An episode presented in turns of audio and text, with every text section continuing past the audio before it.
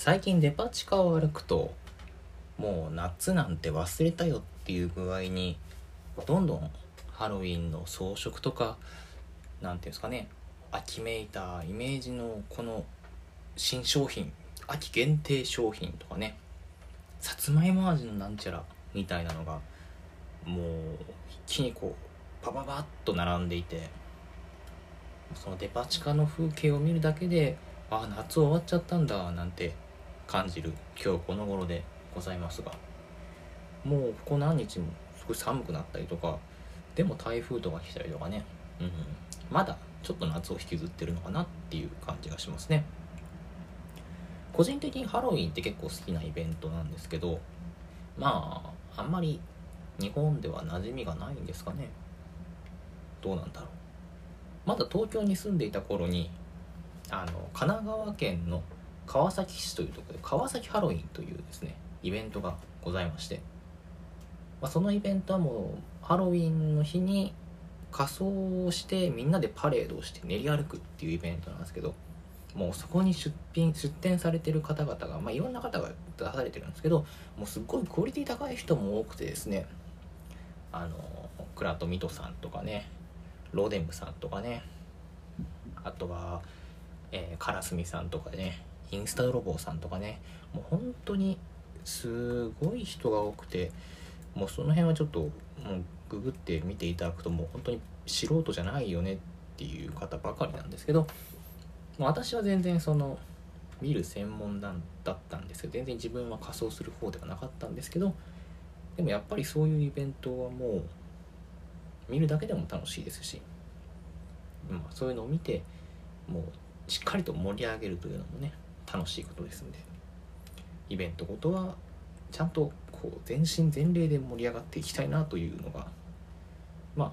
私のハロウィンの楽しみ方ですかね。まあ渋谷のスクランブル交差点みたいなのはちょっとまああれはあの私にはちょっとパーティーピーポーすぎて合わないんですけど。はいそんな感じで、えー、今日も喫茶結社のラジオ始まってまいります。喫茶結社のラジオカウンター席より愛を込めてこの番組は寝室鬼没の喫茶店喫茶結社が最近リアルで出店できないことに対するフラストレーションを解放すべく作ったラジオの中の喫茶店です。喫茶店のカウンター席でマスターとおしゃべりするようなラジオをコンセプトにカフェ喫茶店の話や皆様から寄せられたマスター聞いてよっていう話に適度に相づちを打ち涙あり笑いあり桜ありやらせありでお送りしてまいります。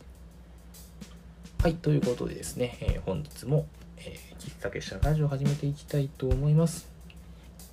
今日の一杯はですねウフコーヒーさんのブラジルの豆を使ったコーヒーをホットで飲んでおります。あー美味しい。あのウフコーヒーさんのコーヒーはですねあの京都のコーヒーコーヒー屋さんコーヒー焙煎所の方なのかな。僕はあのこのウフコーヒーさんの店舗に行ったことないんですけどあの喫茶月謝が活動拠点としております、えー、北の迫害場というか北の西陣エリアにですね坂田焼き菓子店さんというまあそれはそれは美味しい焼き菓子のお店があるんですけどあの初めてこの前お邪魔したんですけどその時に全然そんな気はなかった。僕は普通に焼き菓子を買って帰るだけのつもりだったんだけどあのねレジの横にねコーヒー豆が置いてあってあのこのコーヒー豆ってどんな豆なんですか？みたいな風にお伺いしたらその店員の方がですねちゃんと説明してくださってもうなんか気づいたらじゃあこれもくださいってこう口から出てたんですよね。なんかもう本当にこれは病病気だろうなって思ってコーヒー豆があったらちょっと飲んでみたくなっちゃうっていうね。あのとっても美味しい。ブラジルの豆って結構日本人合う。日本人結構好きだと思うんですよね。結構このしっかりとこのコクがあって苦みがあって何ですか？いかにもブラジルいかにもコーヒーっていうようなこれぞコーヒーというような味わい。ちょっとわかんねえな。ちょっとそれ何言ってるかわかんないですけど。そういう日本人の言うところのコーヒーらしさみたいなところがブラジルの豆に終わるんじゃないのかななんてちょっと偉そうに言ってみたりとかしてみます。ウフコーヒーさんとても美味しいです。はい。えー、本日のトークテーマはですねちょうど先週の土曜日ですね。19日かな、えー、喫茶イベント迷子の星座、えー、無事、えー、終了いたしまして皆様のご好評のうちにえおかげさまでなんとか最後まで乗り切ることができまして本当にあの来ていただいた皆様もですね来れなかったけど応援だけはしたよっていう皆様にもですね本当にもうお礼をしてもしきれないぐらいとても素敵なイベントになったかなと思うんですけどまああのそれに関してのですね喫茶結社サイドからの振り返りレポートというのをですねまずはこのラジオでお話ししていければなと思っております。先週もちらっと、えー、迷子の星座についてお話ししたような気もするんですけど改めて説明させていただきますと、えー、料理やお菓子を作る人糸電話の糸電話さんが発起人コンセプトワークを務め、えー、今回は、えー、星座のないあ神話のないか神話のない星座。まあその夜空にいろんな星座はあるんですけどその中にあるその神話のない星座というのがいくつかあるらしいんですけどそのうちの子狐座と南の冠座にフューチャーしてそこに物語をつけようというそしてつけた物語をコース料理で巡ってみて巡ってみようというそういう、え、趣向のイベントでございます。まあこのねコロナというのもあったんですけど全席イートインの場合は、え、予約制にしてコースのお料理お料理のコースか、え、デザートのコースか選んでいただきましてその料理デザートをコースで楽しんでいただくのと一緒にペアリングでドリンクもお付けするというような形でやっておりました。あのまあその料理とかストーリーとかにまあはそういうのはまあもちろんなんですけどしっかりと内装とかでもですねあのポコアポコさんとかにねあのすっごい素敵な夜空を作っていただいたりとかですね本当にこれ見てくだ実際にこの当日足を運んで見てくださった方はその凄さがすごい分かってくださると思うんですけどこうなんかキラキラっとした布なんですけどでもなんかその奥深さがあってですねもうつむぎさんっていう方が写真を結構たくさん撮ってくださったんですけどとってもつむぎさんの写真に素敵に写っていたのが印象的だったんですけどそういう感じにですねその夜空を見上げるような感じで店内の装飾を見上げられるような工夫をしてくださってですねとってももうそれがまずその世界観を一つ作るすごいポイントになったような気はするんですけどそれ以外にもですねあの今回のロゴデザインは裏ハイドデザインズ講室のリリカさんが作ってくださってですねもうそのデザインもとっても素敵で可愛らしいものが出来上がっててですねその辺りもちゃんと見てほしいんですしあとま当日もこれもすごい大人気だったんですけど石の展示って言ってムツカイさんという方がいらっしゃるんですけどそのムツカイさんがですねあの当日のスペースの1箇所を使って、えー、海に拾ってきた石を並べてそこに物語をつけるというこれまたなんかインスタレーション的なとっても何ていうんですかね。もうめちゃくちゃ面白いんですよ。もうなんだろう、これはなんか、ムツカイさんが多分レポート上げてくれると思うから、それを見てくれって感じなんですけど、まあ、ちょっとそのそのねとそうだあとはあれですよ。その出してるパンとかもですね浜口商店さんというですねあのゲストハウスとかパンを焼いてらっしゃる方がいらっしゃるんですけどもうすっごい美味しいんですそのパンが。そのパンをねもうたっぷりと使わせていただきましてですねもうパンもすごい好評でした。パン美味しいねってめっちゃみんな言ってた。そうすごい美味しかったんですよ。なんですよ。あのーそのイベント後にいろいろ感想を上げていただいたのを私がこのいろいろリツイートとか何とかしてたりとかしたんですけど当日その現場に足を運んだ人はそのすごいって思ってくれた人が結構いたんですけど多分もう足を運ばなきゃわからない部分とかもあったりとかしたのかなとか思いつつ何ていうんですかねすごい自分たちの理想がかなり高いレベルで再現できたというかでも多分そのその熱量をちゃんとまた伝えられきれてないんだろうなっていうそのちょっともどかしさがあったりとかもして。なんでまあ今日はそういう熱量をこう改めて、まあ、来れてない人に向けてもそうだし来てくれた人でもこんな思いがあったんですよっていうようなことをまあちょっとね鬱陶しくなっちゃうかもしれないんですけど打足かもしれないんだけどまあそういう部分も一緒に語っていければなと思っております。まあここのね展示とか装飾とかねあとまあ今回のコンセプトとか物語とか料理の内容についてはまあきっとそれぞれこの後レポートとか上がってくると思うんでまあその辺りはそちらを参考にしていただければと思いますので今回私はですね、えー、ドリンクが担当させていただいたのがそのドリンクの部分ペアリングドリンクというのを、えー、作らせていただいたんですけど、まあ、喫茶結社視点から見た迷子の星座のアフターレポートというふうにしてですね主にそのペアリングドリンクについても ペアリングドリンクはすごい語りたいことがいっぱいあるんですよ、まあ、その話をしていければなと思っております。えー、っと先ほども簡単に説明させていただいたんですけど今回の迷子の星座というイベントではですねえー、コース料理に合わせてドリンクをお出しするという形でやっておりました。なんで、まあ、ペアリングドリンクっていうのは要するにその平たく言えば料理に合う飲み物を出すというねそういうことなんですけど。まあそうですね。例えばそのビールに唐揚げが合うみたいな話で。そのビールの炭酸が唐揚げの油分を洗い流すのかどうかは知らないけどなんかちょっとそう書いたのがとっても合うんだよみたいな。いろいろこう世の中には食事と飲み物の合わせ方っていうこういうペアリングっていうんですけどそういうものは無数にあると思うんですけど。まあ今回はそのストーリーに合わせた部分やあと食事にこういう理由だからこの食事にはこの料理があこのこの食事にはこのドリンクが合うんだよっていうのをしっかりとこう言語化して、えー、メニューを組んでいきたいなっていう思いがありましてですね、まあ、その辺りは糸電話さんとこういう料理をやるならこういうドリンクはどうだろうみたいなやり取りをこう重ねながらやってったわけなんですけどただねこのドリンクにめちゃくちゃこうこういう工夫をしてとこういう思いを込めてみたいなのはあるんですけどいかんせんねこの当日提供して説明する時間ってめちゃくちゃ短いんですよ。ただでさえ今回のそのイベントって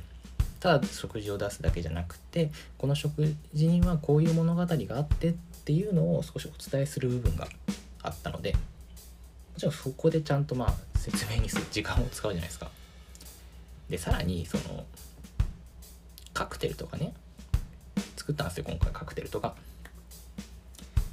ぬるくなるじゃないですか。待ってたら。で一番美味しいタイミングで飲めるように作ってんのにそこでこうね自分でベラベラ喋っちゃったらなんかね本末転倒っていうかできれば一番美味しいタイミングで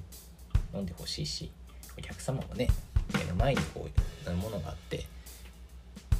飲み物があるのに全然飲めないみたいな状況ってあんまり好きじゃないなと思って。たらえー、っと全然説明に時間を割けないというジレンマございまして。まあね、まあ、今日はこの今ラジオでお話ししてるんですけどこの後多分僕は文章でノートを書いてそれもあげると思うんですけど多分ねこれからこういう話は個人的には結構余計な蛇足だと思ってるんであんまりこうベラベラ言うことでもないのかなっていう思いもあるんですけど、まあ、ラジオだしこのラジオを聴いてくれる人はまあまあまあそこそこ心が広い人が多いだろうということで僕はその今日はその当日伝えられなかった思いのだけをここで存分に、えー、存分にこう語り倒していきたいと思っております。えっ、ー、とですねまあ実際にその当日何を出したのかっていう話をするとあのまあさっきもちらっと言ったんですけど食事のコースとデザートのコースがあってでそれぞれにそのアルコールペアリングとノーマルコールペアリングで、えー、2品ずつのドリンクを2杯ずつか2杯ずつのドリンクを出してたんですよ。で一部メニューが共通する部分があったので合計で作ったのはね何種類だ？12345 6種類ぐらい？1234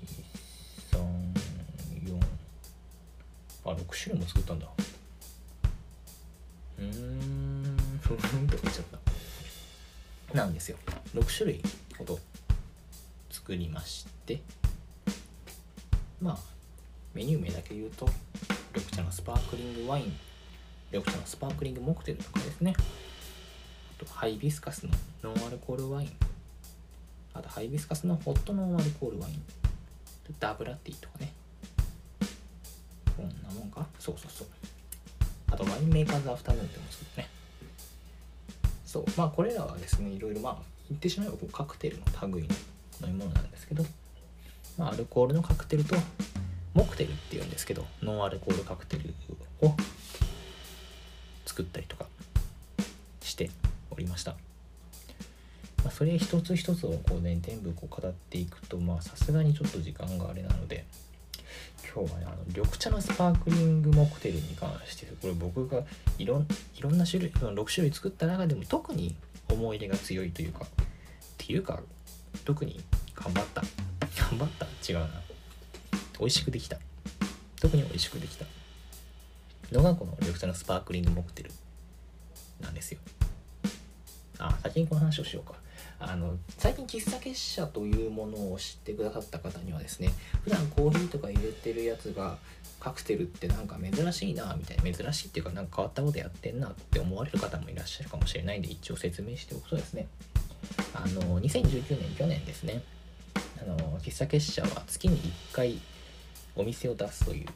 毎回コンセプトを変えたカフェをやるというテーマで、えー、喫茶結社パート〇〇っていうシリーズでやっておりました。その中でですねパートいくつだあれ？4かな？パート4でモクテルノンアルコールカクテルのカフェ夜カフェというのを、えー、半月ほどやった時期があったんですね。まあ、そこであのそれまでは全然本当にそういう知識はあんまりなかったんですけどなかったよね。うんなかったんですけど、まあ、その前後にですね、まあ、ノンアルコールカクテルのこととかですね。あとはまあ普通そもそものカクテルの基礎の部分とかをちょっと勉強いたしまして。まあそこでその自分の喫茶結社パート4でもと実際にお客様にお出ししたりとかしてですね、まあ、そこでいろいろ試しながら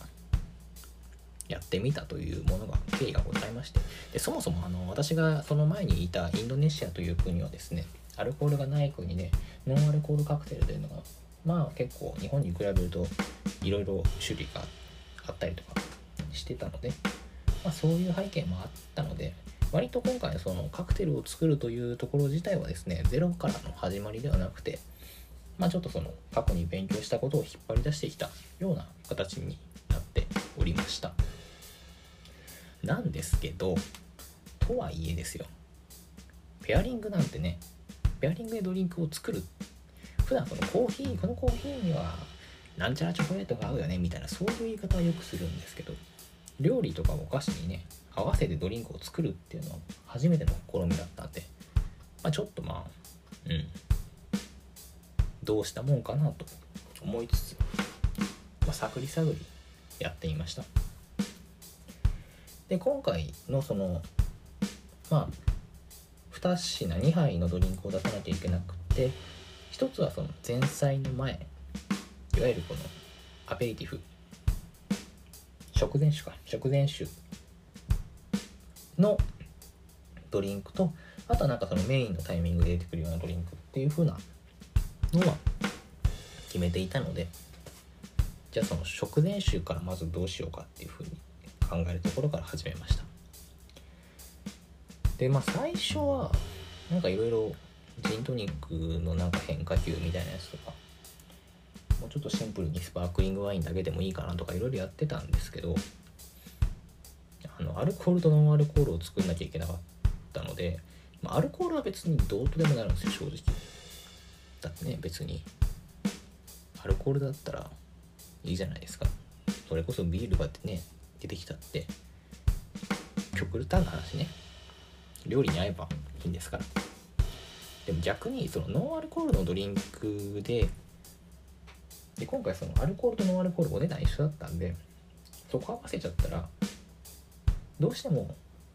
ノンアルコールの質をすごい上げてアルコールに合わせなきゃいけなかったんですよ。てかまあそもそもノンアルコールのドリンクのペアリングってねただなんかお茶出しときゃいいのかってとまあそれも面白くないし。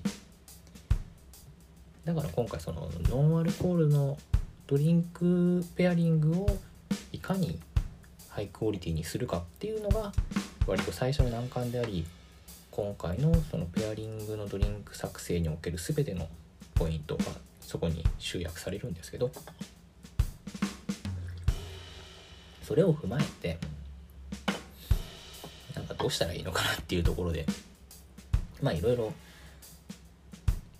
探しつつ研究しつつやってたんですけど今回その参考にさせていただきましたレシピというのがございましてあの料理家の樋口直哉さんという方がいらっしゃるんですけどその方があの本当にすごいすごい量のですねレシピやら料理の研究についてのノートを上げてくださっていてそこの中でそのノンアルコールドリンクのペアリングのドリンク作りのお話をされてる回があったのでそこをとっても参考にさせていただきました。まああのそちらのレシピでは、えー、炭酸水を緑茶で煮出したものにグレープフルーツを加えるっていうものったかな確か。失礼でもまあそこにちょっとだけ自分流のアレンジみたいなものを加えて、えー、作りました。まあその緑茶のスパークリングモクテル白ぶどうの香りという名前出したんですけどまあ水出し、えー、炭酸水で水出しした緑茶とグレープフルーツと、えー、シュガーシロップカリブっていうやつこいつを加えて作ったドリンクが、えー、食前酒。ノンアルコールの食前酒。これはあのデザートのコースも料理のコースも共通でこれにしました。でまあそう。どこが味噌かっていうとこの炭酸水を水出えーと、緑茶を炭酸水で水出しするっていうふうに申し上げたんですけどこの緑茶をただ水出しするんじゃなくてその緑茶そのものに香りのついたものを緑茶を使うっていうのが今回の喫茶結社風のちょっと工夫ポイントの一つでして今回はルピシアさんのソレイユルバンっていうあのブドウの香りのついた緑茶を使ったんですよ。でそうすると何が起こるかっていうとただその単純にその普通の緑茶を炭酸水で水出ししてもすごい美味しいんですけどそうじゃなくって味は緑茶の苦みがあって炭酸水の苦みがあるんだけど香りがすごい華やかな白ぶどうの香りがするっていうそういう緑茶の炭酸水が出来上がるわけですよ。でそこにさらにそのグレープフルーツジュースを加えてでこのグレープフルえっ、と緑茶に含まれるこのカテキンっていう成分がカテキンってまあタンニンっていう言い方もするんですけどあの油分料理の油分とかをですね口の中で洗い流してくれる。すっきりする効果があるっていうことで、まあ、そこにさらに、えーと、グレープフルーツをグレープフルーツをグレープフルーツジュース。グレープフルーツジュースを加えて。そのグレープフルーツジュースを加えることによってまたさらにすっきりとした味わいになるっていうのとあとなんだっけ？えー、っとなんかあったような気がする。なんだっけな？まあその単純にその酸味の部分もしっかりと出てくるというか。なんだっけ？あちょっとまた苦味もねすごく。ちょっとだけそのクレープフルーツ特有の苦味っていうのも含めて緑茶とかなり相性がいいので。まあその相性いいんですよ。で加えてで今回さらに少し甘みをシュガーシロップで甘みの部分を加えたんですよ、まあ、これは単純にその食前のドリンクなんでちょっと多少食欲を進めるために甘みのあるものをっていう意図もあるんですけどそれ以上にあのコクの部分をすごい出したくってコクです。コク。コクっていうとねコクってなんだよって言われがちなんですけどコクの正体っていうのは、まあ、いろんな研究が進んでるんですけどいわゆる味の複雑さっていう風な言われ方をすることが多いんですよ。味の複雑さです。つまりどういうことかっていうと例えばカレーにリンゴを入れると美味しい。バーモントカレー的なね商品名だけど。これなんで美味しいかっていうのはえー、塩味。ゴミの中の塩味塩の味と書いて塩味とうまみ野菜とかお肉のうまみっていうの主に2つの味があるカレーにさらに甘みというそのりんごからくる甘みっていうことが加わることによって味がさらに複雑になるんですね。でそうすると味が複雑になると何が起こるかっていうとその味覚の中で何ていうんですかね味に奥行きが出てくるというか奥行きが出るとか言ったらまた分かりづらいのかな。つまりその複数の味覚の要素を、えー、合わせることによって複雑な味わいになると。で複雑な味わいになったものが、まあ、うまいこと、えー、それはうまいこと作用うまいことバランスが合うとそのコクっていう奥行きというかねコク、えー、味にコクが生まれるというふうな言い方をしてまあ簡単に言うと美味しくなるんですよ。美味しくなるんです。ふぅ結構ちょっと頑張って喋っちゃったからちょっと一瞬休憩しますね。ちょっとごめんなさい。ああコーヒーね。そうそうなんですよ。えー、コクっていうのは味の、えー、味が味が、えー、味が複数複数の味の要素が合わさると発生する現象でしてまあカレーにりんごを入れたりとかするのも、まあ、そのコクを出すためだったりとかもするんですよ。で今回のドリンクに関してもですねその炭酸水緑茶の炭酸水とグレープフルーツっていうのが、まあ、苦味とこの酸味の部分で結構その何ていうんですかメインの方々がいらっしゃるのでそれにちょっとさらに甘みを加えることによって、えー、味の要素をですね3つそれぞれ打ち出すというかそれぞれ強くしてやることによってコクが出てくるというつまりまあ美味しくなるということなんですよ。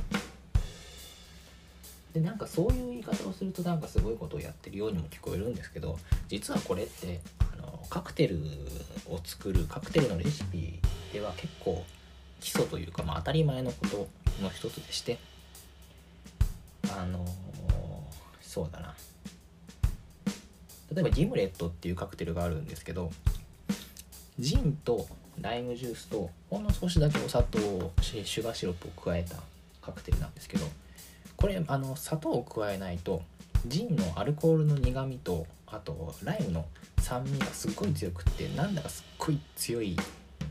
飲み物になっちゃうんですけどそこに少しだけこう砂糖を加えることによって甘みが増すっていうよりかまあもちろん甘みも増すんだけどそれよりもその全体がまろやかになる。で味に奥行きが生まれる。それで飲みやすくなるっていう効果があってそのカクテルにおいてはですねあの単純にその甘みを足したいからシュガーシロップを加えるっていう使い方だけじゃなくて味に奥行きとかコクを持たせたいという時にですねほんの少しシュガーシロップを加えるっていう技法は割と、えー、当たり前のように存在するのでなんだ珍しいこと変わったことをしたわけではないということですね。まあ、昔取った記図がというかとバーテンダーさんが言ったらはい、当たり前のことを言ってるんだって言われてしまうような、まあ、その程度のことでございます。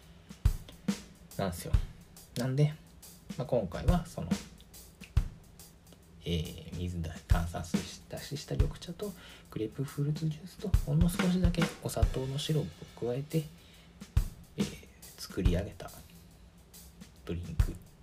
緑茶のスパークリングモクテルというものを作ってこれが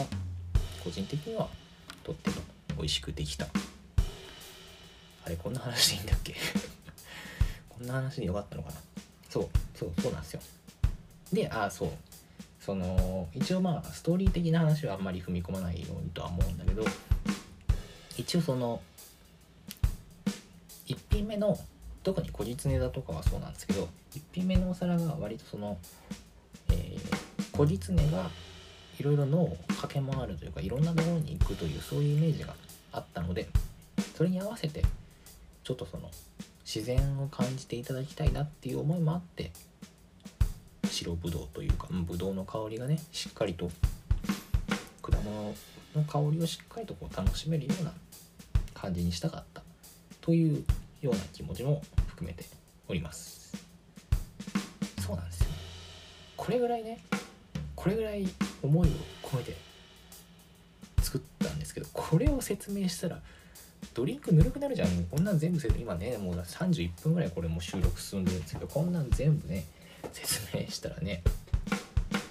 まあ、当然お客様にねこんなん全部説明するわけにいかないので、まあ、そういう思いをこうやってラジオで発散してるというそういう 使い方ですね。このラジオは。ごめんなさい、まあ、今回ですね今回このペアリングドリンク、まあ、ペアリングももとよりまあコース料理のあれもすごいうまくいったので、まあ、このペアリングドリンクも含めてですねまたちょっとどこかタイミングがあればどっかで、えー、出せる機会があればいいなと思っております。またね、あのー、こちら以外にもですねいろいろまあカクテルもそうだしそのノンアルコールのドリンクもくつか作った部分があったのでまあその辺りに関してもですねそう今後ねそのノンアルコールの市場っていうのは広がっていくというふうな言われ方もしてますのでちょっとまあ研究をして喫茶結社の新しい武器にしていければななんて思っております。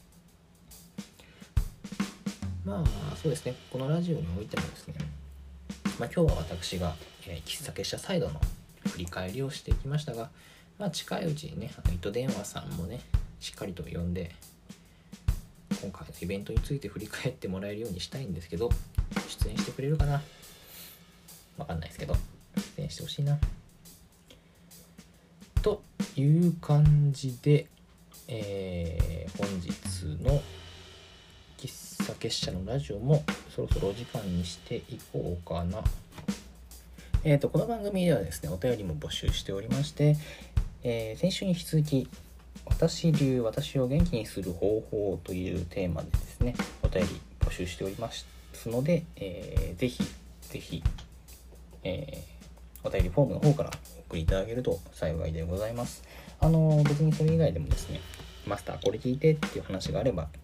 まあ、ラジオで取り上げさせていただきますので採用された方にはですね、あの喫茶結社オリ喫茶結社のラジオオリジナルステッカーをお送りしておりますので、お送りしておりますというか、お送りする予定ですので、どうぞ何卒吉野にお取り計らいくださいませ。ということで、えーと、本日のお別れの一曲はですね、もうその今日ちょうど今日ホットなあれなんだけど僕あのひとみといさんっていうアーティストさんが好きなんですよ。まあ、なんか別にそんなに詳しいわけじゃないんですけどその方の曲が結構好きででちょうど今日そのツイッターでそのなんだっけなひとみといさんの新曲の情報が出ててそれがあのキリンジョ昔キリンジだったあの堀米さんっていう方とのコラボ曲だったりとかその流線形っていうその何ていうんですか？プロジェクト？バンド？あれはプロジェクトかな？の新曲だっていうんでなんかもう本当にそれが別にそんな俺詳しいわけじゃないんだけどすっごい嬉しくてそれが NHK のなんかテレビドラマかなんかの主題歌らしくてですね。でうちテレビないんでなんでテレビないんだよってつぶやいたんですよ。でそしたら別にそれを見てるか見てないかは知らないんですけどその後のそのひとみといさんのアカウントで一言「まずはテレビ買うの」って書いてあってそういうツイートされててなんかそれを見てなんだろう。なんか何とも言えない気持ちになるというかちょっと嬉しいやら恥ずかしいやらいや全然こっちのことを見てるとは限らないんだけどなんだかそういうちょっといいことがあったようなそんな気持ちになっております。なんで今日は、えー、ひとみそいさんひとみといさんの楽曲で特に私が好きな曲の一つを、えー、お別れの一曲にしたいと思っております。まあ、毎度のことながらあのインターネットラジオですので曲は流せませんのであの Spotify のリンクを貼っておきますのでそちらから聴いていただくなり検索して聴いていただくなりしていただければなと思っております、えー、それでは、えー、お別れの1曲。本日は「一十三十一で Night Flight Telephone Call featuring PUNPEE」です、えー、それでは皆様今宵も素敵な夜をお過ごしください。またね